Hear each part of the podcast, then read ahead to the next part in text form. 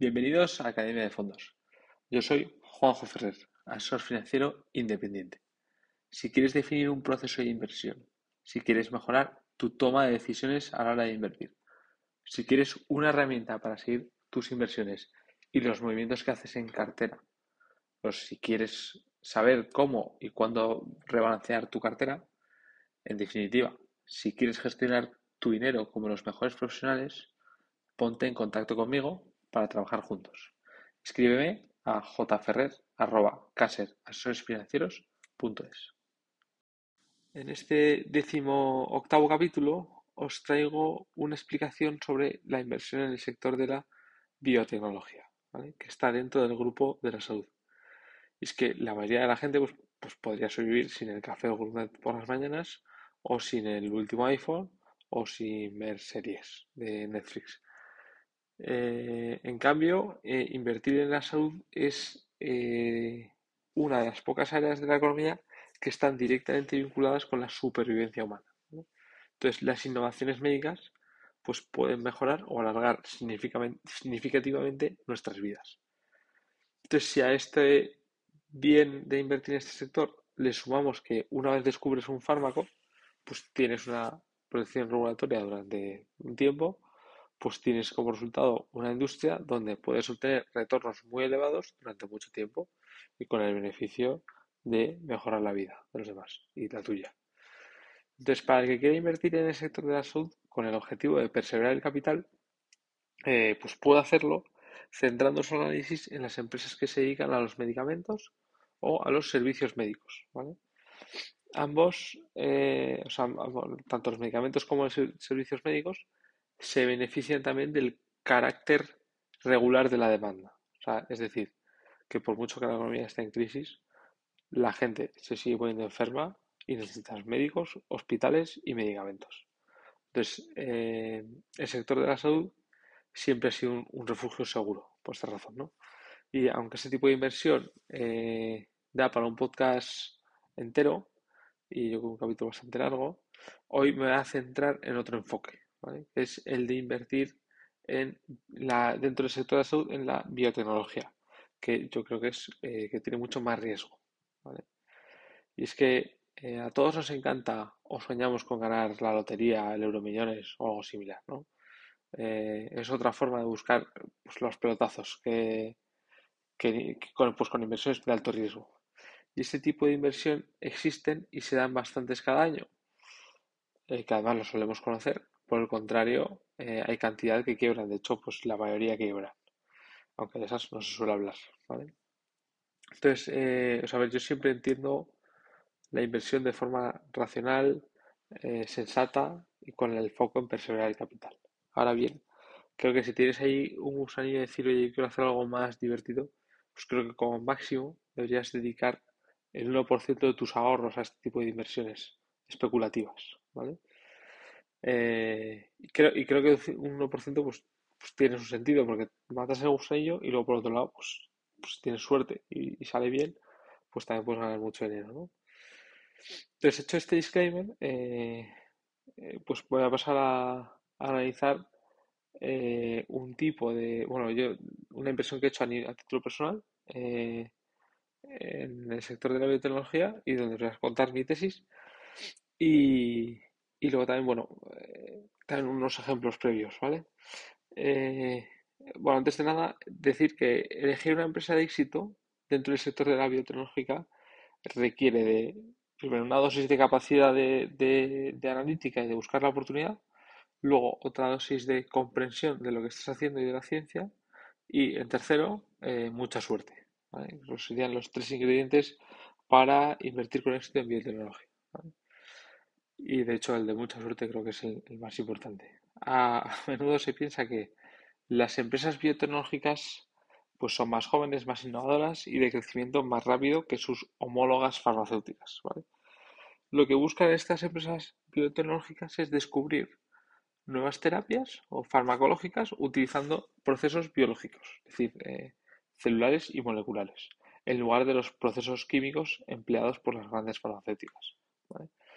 Entonces, las empresas biotecnológicas están a la vanguardia en el desarrollo de nuevos productos terapéuticos y, bueno, pues utilizan plataformas eh, tecnológicas como la genómica, que es pues el ADN, eh, los genes y, que se centra eso en estudiar nuestro ADN, los genes y tal, del ser humano, Con el objetivo de encontrar eh, pues terapias que mejoren nuestra salud. Un ejemplo de este tipo de, pues, de empresa es Amgen. Es una empresa que salió a cotizar en junio de 1983 y desde entonces ha multiplicado por 150.000 veces la inversión. O sea, es decir, que 1.000 euros invertidos aquí ahora serían 150 pues, millones de euros. Así que parece que un 1% de una cartera, eh, si acierta en, la inversión, pues, pues, puede arreglar cualquier cartera. ¿no? Amgen es una biotecnológica, es la más grande del mundo, ¿vale? Y sus dos primeros fármacos, con los que creció, con los que más ha crecido, pues sirven para ayudarte a tener más glóbulos blancos o más glóbulos rojos según lo que necesites. Entonces, pues esto ayuda mucho en las, personas, ayuda mucho a las vidas de personas que tienen el VIH o, han pasado una quimioterapia. Em, visto Amgen, otro ejemplo de empresa biotecnológica sería eh, Genentech, por ejemplo, que la compró la farmacéutica Roche en 2009. Pues esta empresa salió a cotizar en 1980 por 35 millones de dólares y en 2009 la compró Roche por 47.000 millones. O sea que el, inversor inicial de Genentech ha multiplicado por 1.300 veces su capital. Entonces, esto, eh, este tipo de, inversión son empresas ya que, bueno, desde que cotizan hasta que luego, pues hasta los días de ahora, de cómo han ido su éxito. Yo ahora voy a explicar eh, lo que podríamos llamar las biotecnológicas emergentes, ¿vale? que son eh, pues las empresas antes, eh, antes de haber salido a bolsa o incluso antes de tener beneficios o tienen unos beneficios muy pues muy pequeños, ¿vale? O sea, que están, están todavía es como capital semilla, ¿vale? O sea, es decir, las empresas biotecnológicas emergentes tienen algo más que un PowerPoint. O eh, lo que dicen dentro del sector de la biotecnología, dicen que tienen más que una célula en una placa de Petri. La placa de Petri es un típico recipiente de cristal donde guardan las células o semillas que para luego investigar. Eh, o sea, yo donde me voy a centrar es esa fase, esa fase ya la han pasado y ya empiezo. Alguna tiene beneficios, otra tiene ventas, o no tiene ventas, pero está a punto de conseguirlas. ¿vale? Entonces, estas empresas, lo primero que hay que saber es que no tienen ninguna ventaja competitiva, que, tienen todo por demostrar, o sea, todo es potencial, pero no tienen nada hecho, o sea, bueno, tienen la parte, una parte del proceso hecha, pero todavía, en cuanto a lo que es el negocio, todavía no hay, no hay nada. Y está todo por hacer. Entonces, la clave para este tipo de inversiones es analizar eh, el efectivo, ¿vale?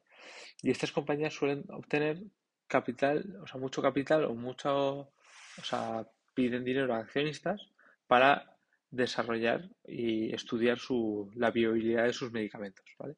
Y esto es fácil eh, cuando hay booms de biotecnológicos en el mercado.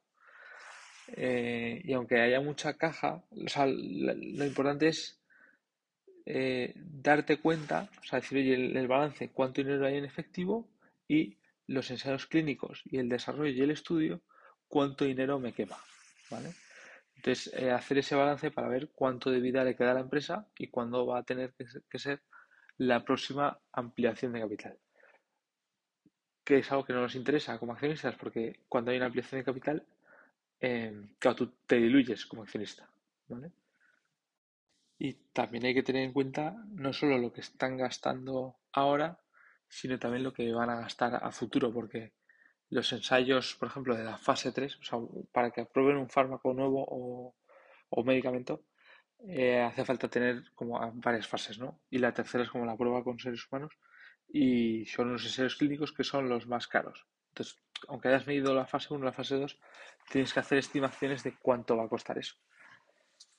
Entonces, eh, y luego además, Em, además de estas fases y los ensayos clínicos, luego además tienes que preparar pues, toneladas de documentación para la, Agencia Española del Medicamento, que es el instituto que se encarga de revisar, probar y, aceptar los nuevos medicamentos. Entonces, eh, lo más importante al final es esa necesidad de capital. Y también, como las biotecnológicas pues también lo saben, es eh, bastante común que estas nuevas empresas se asocien con grandes farmacéuticas o biotecnológicas eh, mediante un sello de una colaboración donde pues, la biotecnológica a futuro le cede una parte de los beneficios a, la biotecnológica o farmacéutica grande que le, que le ha ayudado a financiar el, proyecto y también le habrá ayudado a, acelerar todo el proceso de la aprobación. Entonces, para reducir, o sea, el riesgo es muy alto, pero bueno, para reducir el riesgo eh, de este tipo de inversiones, lo que tenemos que hacernos sería tres preguntas, ¿vale? Entonces, la primera es, ¿tiene la empresa el dinero suficiente para llegar a, la fase, a las fases finales y más caras del proceso de prueba? Y esto se puede mirar, pues eso, lo que hemos dicho, comparando la cantidad de efectivo que tiene la empresa en el balance con la cantidad de efectivo que la empresa gasta en un año, que lo puedes mirar en el estado de flujos de efectivo. También hay que tener en cuenta eh, esto pues eso, a futuro con los ensayos de la fase 3 que pueden costar pues, decenas de millones de euros. Entonces, eh, si esto eh, lo puedes mirar, si no, lo siguiente que habría que hacerse es la pregunta es, ¿puede la empresa firmar un cheque para estos ensayos o tiene que recurrir a capital externo, que nos diluiría como accionistas? Eh, esto es relacionado todo con lo mismo, que es si la empresa tiene el dinero suficiente. Y la segunda pregunta sería si las grandes empresas farmacéuticas o tecnológicas eh, tienen interés en unir sus fuerzas con, la empresa biotecnológica emergente donde queremos invertir. Y es que esta asociación, eh, bueno, puede ser un arma de doble filo. Eh, por el lado bueno, el lado positivo sería que, que estas empresas se interesen por la biotecnológica, quiere decir que, que validan la viabilidad de la tecnología de la nueva empresa biotecnológica y además si te asocias con ellos pues tienes una pues te proporcionan todo el conocimiento experiencia que te va a ayudar mucho a llenar tu camino pero por el lado negativo es que claro pues les tienes que dar acciones o una gran parte de tus beneficios y bueno pues esto es por ejemplo lo que le pasó a la biotecnológica Biogen con su medicamento Rituxan que llegó a un acuerdo con Genentech. Eh, entonces, el medicamento Rituxan se aprobó en 1997, pero la empresa Genentech había negociado que se iba a llevar dos tercios de las ventas del fármaco. Entonces, bueno, pues al final Biogen, aunque hizo un gran esfuerzo por desarrollar toda la tecnología del Rituxan, pues apenas se llevó beneficio. Y luego, pues por último, la tercera pregunta es, eh, dado que los flujos de caja son muy difíciles de prever a porque al final es todo futuro y todo potencial, pero no hay, no hay una recurrencia. La tercera pregunta es que si eh, lo que estás, lo que vas a comprar cotiza al precio de la acción con un descuento suficientemente grande como para proveer un margen de seguridad. El concepto de margen de seguridad viene que comprar algo por menos de lo que vale. Así que si cometes un error de valoración en tu empresa, el precio que pagaste, al ser ya menor de lo que vale, pues ya recoge esa posibilidad de perder dinero. Y entonces al final, perder dinero, eh, tus posibilidades de perder dinero son menores. Y por otro lado, al comprar barato algo, si la valoración que habías hecho eh, era correcta, pues te ofrece más potencial de revalorización. O sea es potente concepto este, el de margen de seguridad. Y en este caso, dado que la incertidumbre de los beneficios de estas empresas está todavía por ver, son muy difíciles de predecir, habría que aumentar ese margen de seguridad. Dentro del sector hablan de que un 50% de margen de seguridad sería lo razonable para, eh, para este tipo de empresas y al considerar pues, los riesgos inherentes de las empresas biotecnológicas de, pues, por todo lo que tienen que pasar y, y, las posibilidades de que haya futuro de que, de que todo vaya bien. Entonces, nada, visto esto sería lo que es invertir en biotecnológicas y ahora vamos a ir con eh, mi tesis de inversión en una empresa que yo he metido hace poco, he invertido a, nivel personal. Esta empresa es eh, Rimbarlat. ¿vale? Em, esta, para mí este tipo de empresas está dentro del 1% que hemos comentado al principio de pues para hacer un poco de locuras, ¿vale? No, no más, ¿vale? Yo de hecho no ocupa ni el, ni el 1% de mi cartera, es bastante menor, ¿vale? Y bueno, os voy a contar un poco sobre Rimbarlat, ¿vale? Que es una empresa de nueva creación, tiene su sede en Barcelona y lo que hace es está desarrollando un fármaco que es capaz de estimular la generación eh, celular en el tejido muscular. Vale, igual esto es como no decir nada. lo importante es eh, que, es capaz de, hacer que, tus, las lesiones musculares se, te las recuperes un 50% más rápido que antes. ¿vale? O sea, que es algo que me parece brutal. ¿vale? Entonces la tecnología eh, ya hizo sus estudios en, un, pues en, un laboratorio, ¿vale? Que demostraron la efectividad del, fármaco para diferentes lesiones, ¿vale?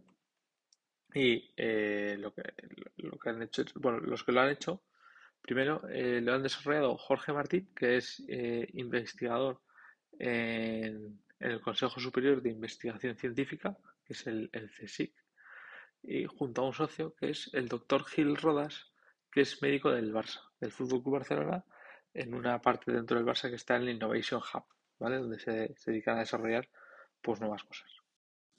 Y el Rimbarlat es una tecnología que tiene gran potencial en tratar muchos tipos de lesiones musculares, pero su aplicación más comercial o más inmediata es la reducción del tiempo de lesión muscular en deportistas profesionales. Y es que en los últimos 18 años eh, a pesar de que eh, el deportista de élite está mucho mejor preparado, eh, cuida mucho más el sueño, la dieta y el entrenamiento que hace físico es mucho más específico de lo, que era antes, debido a los calendarios que cada vez son más intensos, al final llevamos pues 18 años donde las lesiones musculares no, han disminuido, no disminuido nada. Entonces, esto, esto o sea que esto es un campo donde hay oportunidad. Y luego, eh, ¿qué pasa con las lesiones musculares? O sea, ¿qué, efectos tiene? Y es que los grandes clubes deportivos, estoy hablando dentro del fútbol, ¿vale? Asumen pérdidas multimillonarias por los tiempos de baja de sus futbolistas, que además eh, tienen malas recuperaciones por, por forzar, ¿vale? Y esto también pasa en otros deportes como el baloncesto o el tenis, ¿vale? Y en este contexto, eh, pues la posibilidad de cortar los tiempos de recuperación a la mitad. Y luego otra cosa que también hace el Rimbarlat es que eh, te ayuda, ese, esa recuperación es mejor y te ayuda a que la recaída eh, sea mucho, te protege ante una nueva recaída. ¿vale? Y entonces, gracias a este fármaco y a esta aplicación más inmediata, pues, pues esto ya puede suponer un negocio de cientos de millones de euros. ¿vale? Se estima que solo en la Premier League, ¿vale? En una temporada, eh, los clubes de la Premier League pierdan casi 300 millones de dólares anuales por las lesiones musculares. O sea, eso hace que el, mercado potencial de, para este fármaco pues, sea muy potente. ¿vale? Y luego, pues además en el proyecto pues hay, hay profesores en el sector, como Héctor Bellerín, que es ahora jugador del Barça, Borja Iglesias, que es el delantero del Betis, o Luis Milla, ¿vale? Eh, entonces, y luego también bueno, está el médico al, frente de esto, pues es el, médico del Fútbol Club Barcelona. Entonces, con esto quiero decir que eh, dentro de la empresa pues cuentan con el accionariado a gente que tiene una entrada eh, y contactos dentro del, del, del deporte de élite. ¿vale? Entonces, la entrada de este fármaco pues pues sería más fácil. Primero, porque en el hecho que ya estén ellos investigándolo, quiere decir que el interés es muy bueno. Y entonces, y ya si además luego los conoces, pues luego la entrada será, eh, será fácil. Entonces aquí, hasta aquí sería lo que es la explicación del Dream y ahora, eh, ¿por qué he invertido yo en esta empresa? La verdad es que no tengo ni idea de biotecnología. Y, entonces, em, sin tener ni idea de biotecnología, ¿cómo vas a, pues cómo, qué, qué, he hecho con la parte técnica, ¿no? O sea, yo la verdad es que soy financiero, de la parte técnica pues no tengo ni idea sobre si el fármaco, eh, pues no sé ni de qué color es, ni, ni, ni cómo es, ni, ni, qué características tiene, es totalmente cierto. Y lo que he hecho es que esta empresa, hay un fondo de, que se dedica, un fondo que se dedica exclusivamente a invertir en, en startups dentro del sector de la biotecnología. Y dentro de su equipo sí que hay gente técnica que valida los fármacos.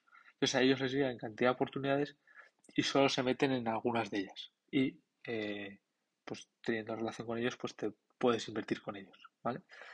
De hecho, si a alguien le interesa este tipo de inversiones, pues me puede escribir a jferrer.caserasesores.financieros.es, ¿vale? Eh, entonces yo he delegado la parte técnica en este fondo, ¿vale? Y luego y lo que me he centrado es más en la parte financiera, ¿vale? Y aquí, eh, pues estaban haciendo una ronda de financiación donde ahí me encajaba el precio que nos daba eh, y luego lo que también eh, pues era la parte que me ha convencido también es la parte del pues del negocio o sea el hecho de que estén los propios el propio sector del fútbol metido en este fármaco quiere decirle el interés que hay que es brutal ¿no? y el hecho también de haber analizado la competencia de ver que no hay bueno yo no he visto que haya otras parecidas estudiando lo mismo vale o seguramente las haya pero no desde este punto de vista de la de esta biotecnológica, ¿vale? Y luego, eh, el objetivo de esta empresa es que dentro de unos años, si 5 a 7 años, eh, la empresa Rimberland va a salir a bolsa y la idea es, desde que he invertido hasta que sale a bolsa, pues multiplicar por 20 si todo sale bien, que pues no, pues bueno, eh, no, no es fácil, ¿vale?